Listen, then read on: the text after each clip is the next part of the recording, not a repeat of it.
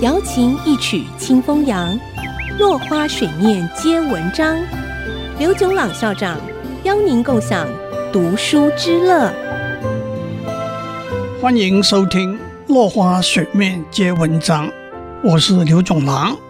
今天我们讲行销学的第四个 P，价格。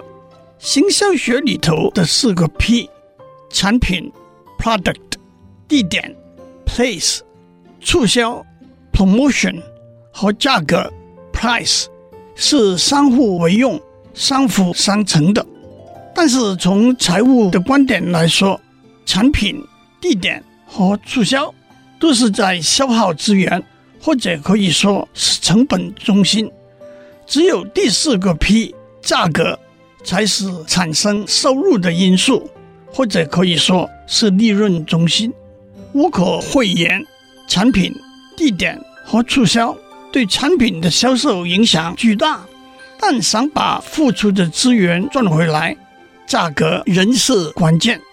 让我们详细的讨论。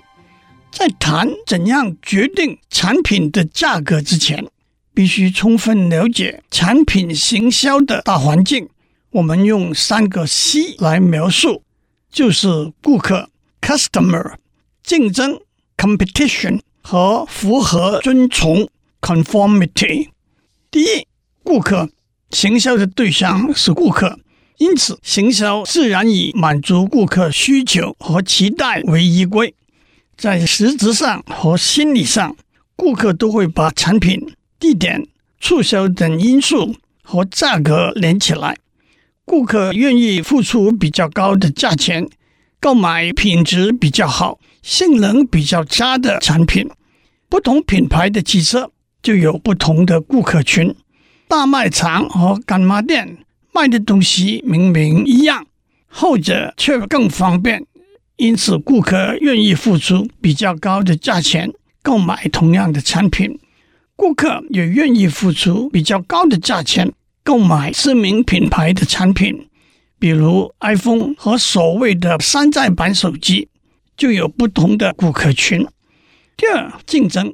竞争对手的产品的四个 P，将会和我们产品的四个 P 直接比较，但那并不是每个 P 的一对一比较，而是四个 P 合起来的四对四比较。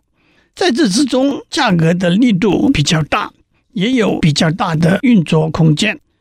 如果别人的产品品质不如我们，我们的价格可以和他的价格相同，甚至更高。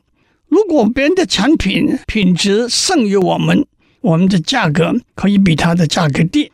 价格的竞争可能是一场战斗，我们的产品销售胜过竞争的产品，也可能是一场战争，我们的产品彻底把竞争的产品从市场赶出去，甚至打垮竞争者的企业。第三，产品的行销策略。必须遵从当地市场的法令规章，配合当地的传统和生活习惯，那就是 conformity。讲到传统和习惯，春节期间，红色的衣服和装饰品最受欢迎。近年，连欧洲知名的超级跑车制造商都会按照农历生肖来装饰当年推出的新车。日本的茶具。往往是一把茶壶配五个杯子，中国和欧美的习惯却是一把茶壶配四个或者六个杯子。据说，因为日本一户人家平均有两个小孩，再加上一个作为打破杯子的备份，日本的茶具就变成以五个为一套。今天先讲到这里，下次再讲价格的定定。落花水面皆文章，联发科技真诚献上好礼，给每一颗跃动的智慧心灵。